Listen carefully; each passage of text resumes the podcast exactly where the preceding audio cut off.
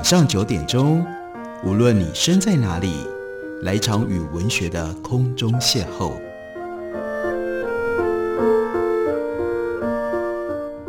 杨照谈书，邀您一同遨游文学世界，认识古今中外的经典之作。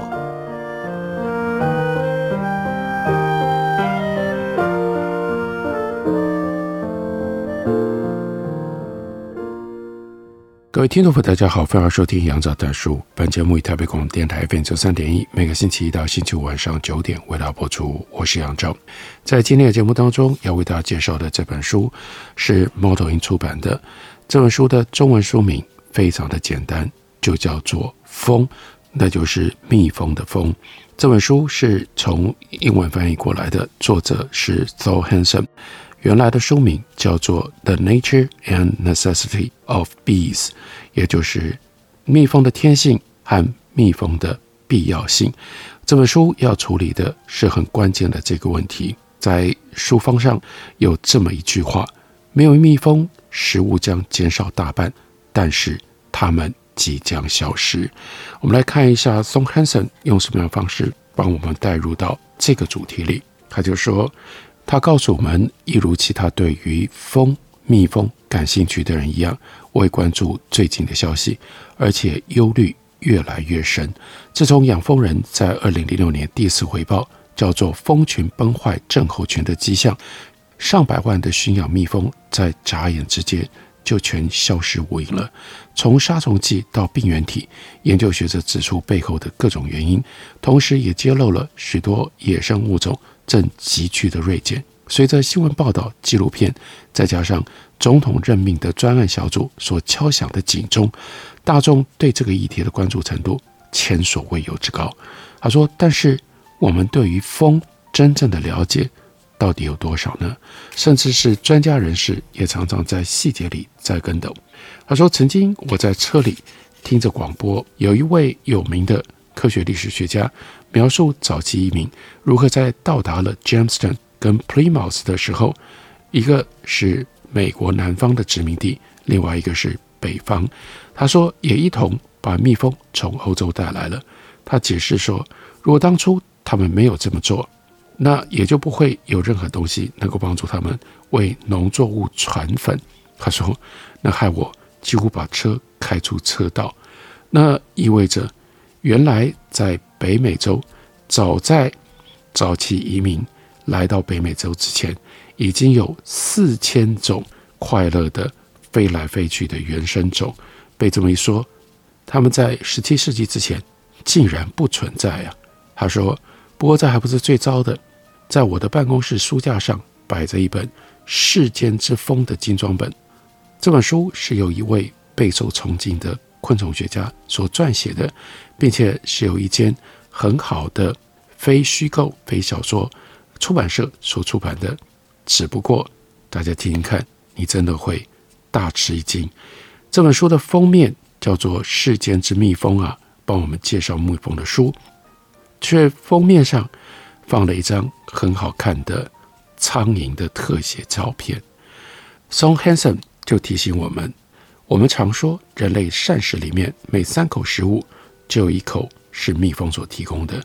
不过，一如我们所仰赖的这么多自然奇观，如今蜜蜂多半不在我们意识察觉的范围以内。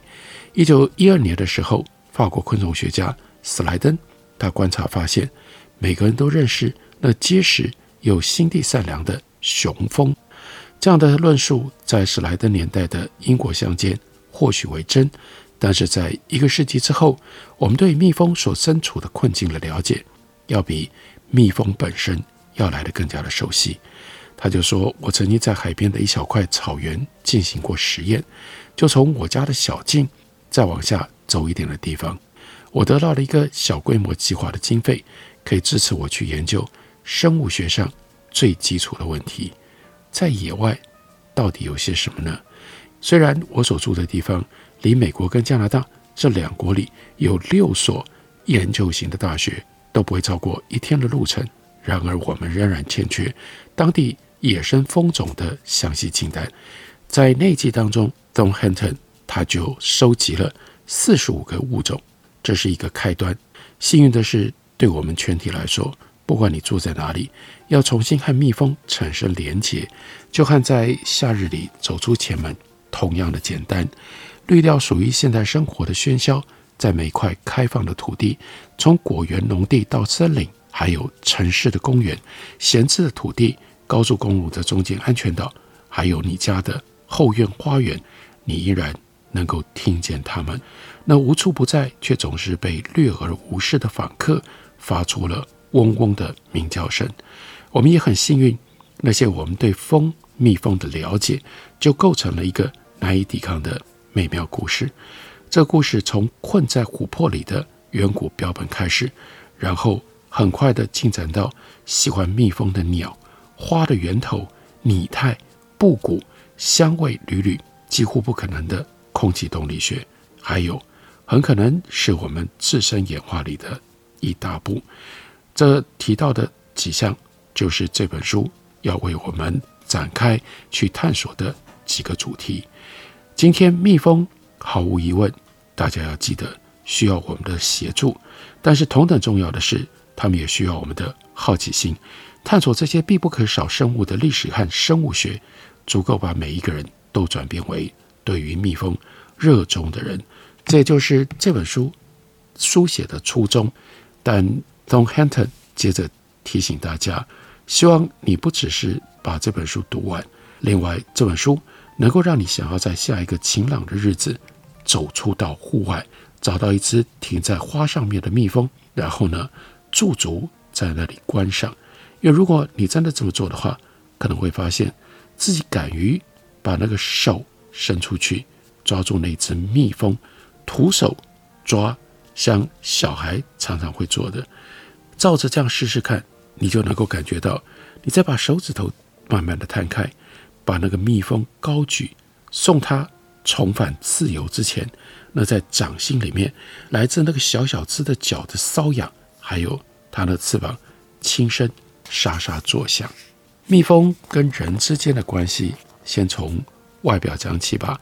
那 Don Hinton 就说，没有人会信任一副外骨骼，光是看到了昆虫或其他的节肢动物，就能够在人脑里触发。足以测量到的恐惧反应，常常这个时候和厌恶有关的精神突出也会被激发。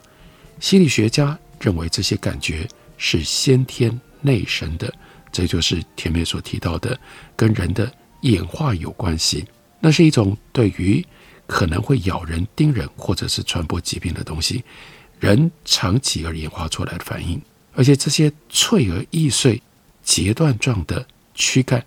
有一种让人从内心深处传来的奇怪，跟我们决然不同的感觉。就算在安全距离之内，我们也知道，如果一脚踩上去，就会嘎吱作响，让人起鸡皮疙瘩。哺乳动物像我们，我们是脊椎动物，纯洁地把我们的结构构造用骨骼的形式在身体里面给藏好，我们不会把我们的骨骼暴露在外面。技术上来说，把坚硬的部分露在外面，也许是比较好的演化策略。节肢动物在数量上远远多过脊椎动物，这个比例，节肢动物二十，脊椎动物少于一，比例差别这么大。不过这仍然无助于人们觉得这种外骨骼生物非常的古怪，尤其因为它们常常同时具备多面体式的复眼。挥舞的触角，还有好多只乱爬的脚。电影制片人也对此心知肚明。这就是为什么雷利斯考特他让异形的那种骇人怪物以昆虫和海洋无脊椎动物作为原型，他的异形不会长成像小狗的模样。那就是为什么魔戒里面最悚然的生物，并不是长得像猪的妖魔，也不是洞穴里的侏儒，是什么？是叫做尸罗，大家还记得吗？那是一只巨大的蜘蛛，就连训练有素的专家，有时候也对这让人寒毛直竖的东西感觉到招架不住。昆虫学家 Lockwood 在他的著作叫《虫害心灵》里就坦承，他之所以放弃原来的研究主题，还一度转到哲学系里，就是突然之间，他再也受不了他的研究对象，那是密密麻麻的蚱蜢。大部分时候，我们和节肢动物之间的互动都是在挥杆拍打里结束，甚至我们还会通报给当地的灭虫单位。当我们终于掌外开恩的时候，通常也是因为主角看起来是不像虫的虫，例如说蝴蝶，因为有亮眼多彩的翅膀，让我们目眩神迷；或者是毛熊毛虫，因为它有一个虎纹的绒毛，看起来快快乐乐的在地上蠕动；要不然就是瓢虫，因为那个十足可爱的模样让人很喜爱。人们也喜欢蟋蟀。那是因为他们会发出的声音，在夏夜当中能够让我们远距离欣赏，而不用近距离去目睹。另外，像是蝉蛾，那是因为会节俭，可以从这里面抽出丝丝品而被喜爱。那在这种普遍不舒服的背景底下，人类和蜜蜂之间的连接独树一帜。人如何看待蜜蜂？人和蜜蜂之间？结成了什么样的关系呢？我们休息一会儿，回来继续聊。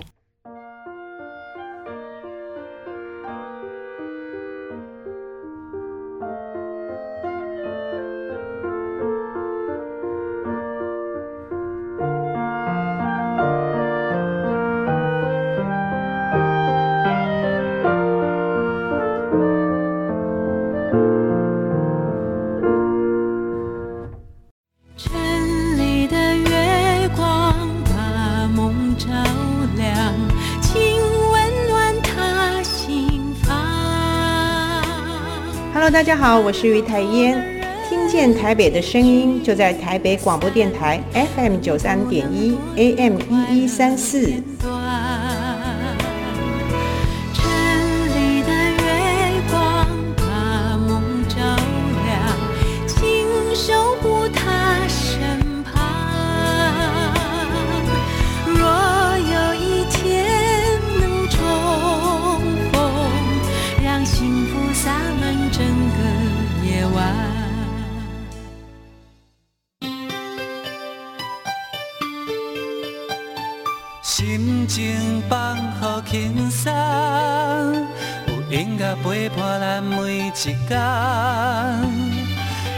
用心关怀身边的人，伫咧九三点一咧台北广播电台。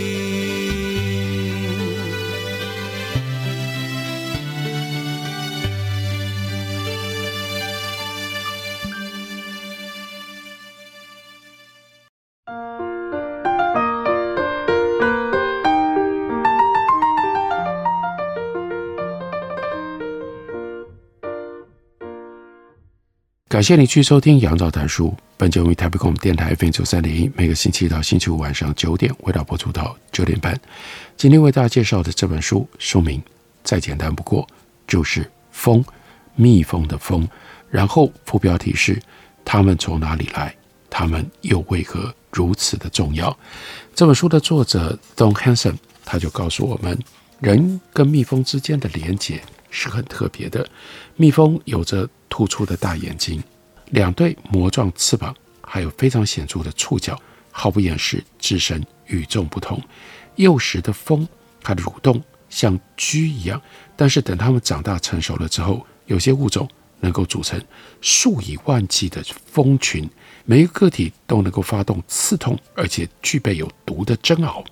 一言以蔽之，它们看起来就像是我们应该要害怕的昆虫。但是在历史上，在各地的文化里面，人们已经克服或者是摆脱了对蜜蜂的恐惧，而跟蜜蜂产生了各种的连结。我们观察它们，追踪它们，驯养它们，研究它们，甚至为蜜蜂作诗，写着跟它们有关的故事，乃至于膜拜它们。没有其他种类的昆虫跟我们如此的亲近，也没有其他昆虫比蜜蜂更为举足轻重。也没有其他的昆虫比蜜蜂更受人的尊敬。人类对于蜜蜂的迷恋从史前时代就已经根深蒂固。早期人族只要一有机会，就会去寻找蜂蜜的甜美。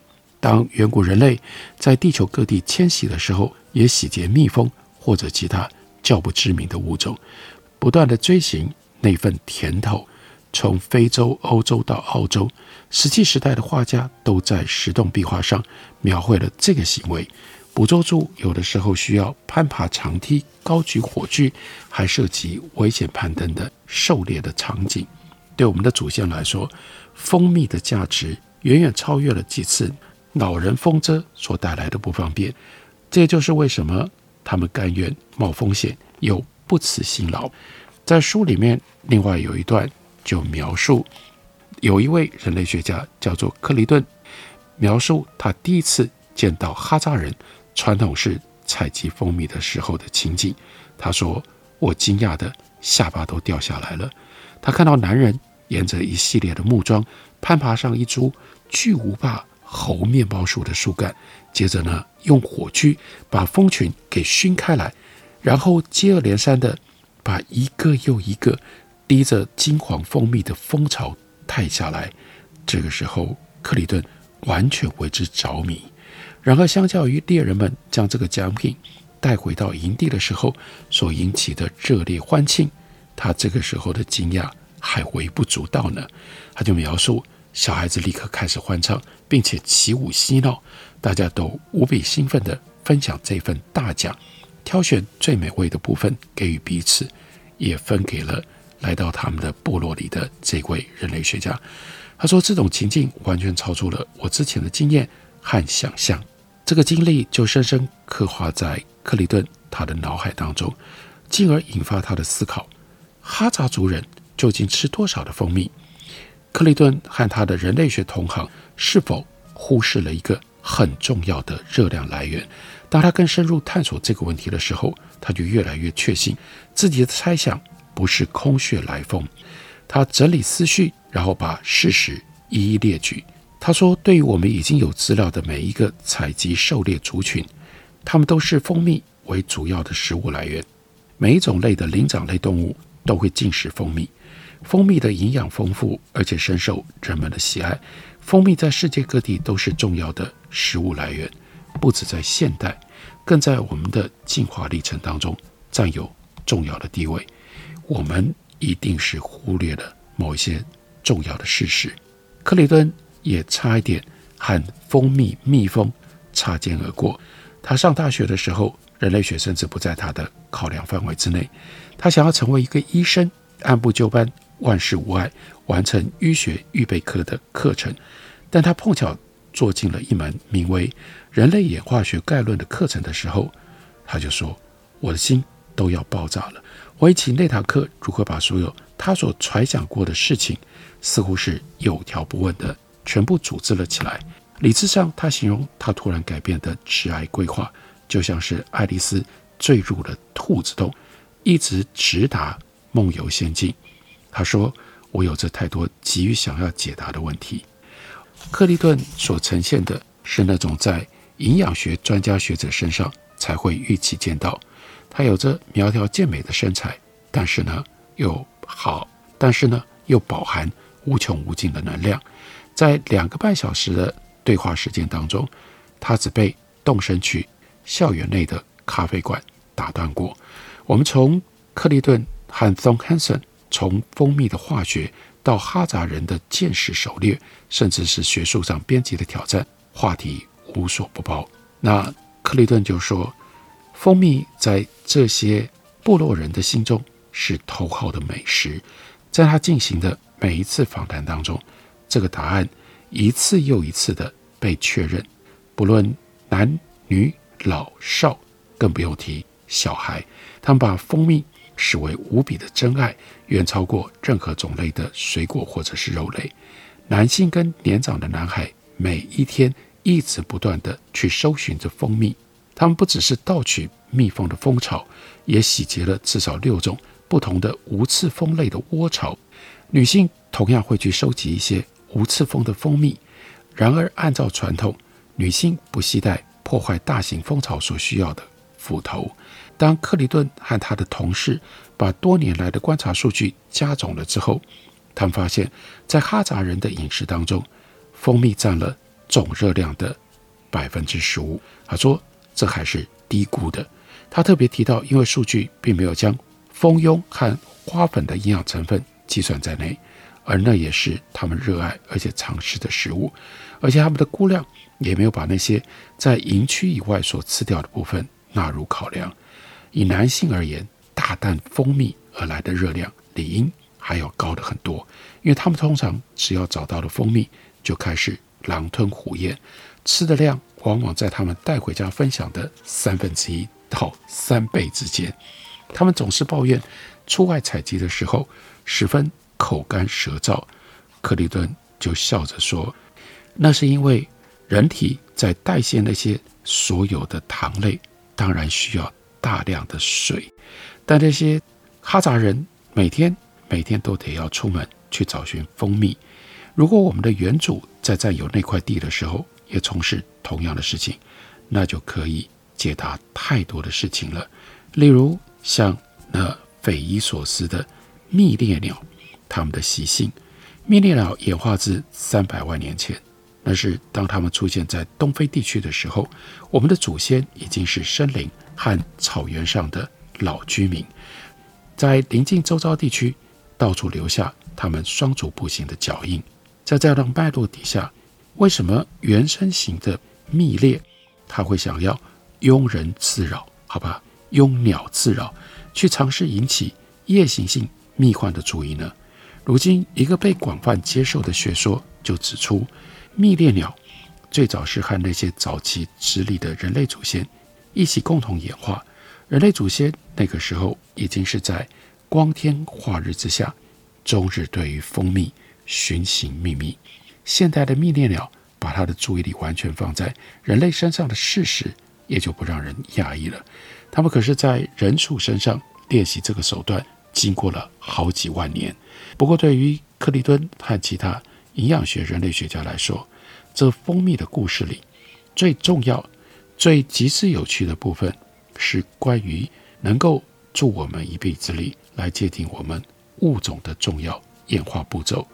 那克里顿就解释，我们的大脑是绝对葡萄糖的消耗者。因为为了要神经传导，还有基本的细胞功能，都必须消耗能量，所以被生理学家称为代谢上很昂贵的组织。虽然平均而论，人脑只占体重的百分之二，但它可以消耗掉我们每天能量需求的百分之二十，而且必须都要以葡萄糖的形式来提供。为要能够赶上身体从我们吃进去的食物里分解淀粉，或者是借由肝脏、肾脏提供的一点小帮忙，重组蛋白质跟脂肪里面的能量。不过，在人类的饮食里，没有任何天然的食物比蜂蜜含有更多的葡萄糖，而且是一种未掺杂、很容易消化的形式。一匙蜂蜜当中，足足有三分之一的卡路里是纯葡萄糖，另外再加上差不多势均力敌，以另一个类似的糖类。那就是果糖形式而来的能量，所以克里顿就观察发现，这是在自然界里最饱含能量的食物，而且能够提供的就正好是我们又大又饥饿的脑所需要的，如此就能够连接起来，清楚告诉我们，如果有了蜂蜜，人类的大脑就可以更好的运作，所以人。会一直不断地渴望蜂蜜，去寻找蜂蜜，这无疑是有非常坚实的自然演化的基础的。Song Hansen 全面地带着我们来认识蜂，这个蜜蜂，它们从哪里来，又为何如此的重要？感谢您的收听，我们下个礼拜一同一时间再会。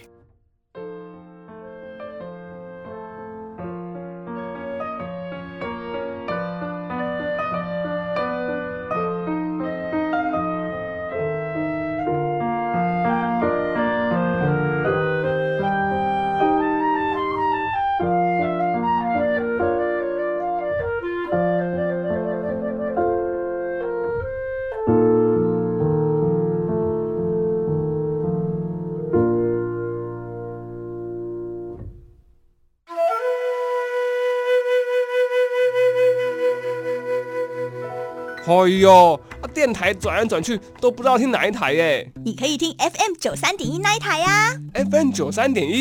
对呀，FM 九三点一台北广播电台，从早到晚二十四小时不间断，内容丰富多元，有新闻、社福、健康、教育、资讯、政策、财经，还有艺文、美食、音乐及观光，甚至跨越族群接轨国际。哇！最重要的是，错过了节目也不用担心，因为网络上会保留六十天，让你随时随地都可以随选收听哦。哇！那我赶快来搜寻九三点一台北广播电台，让你不止听见台北的声音。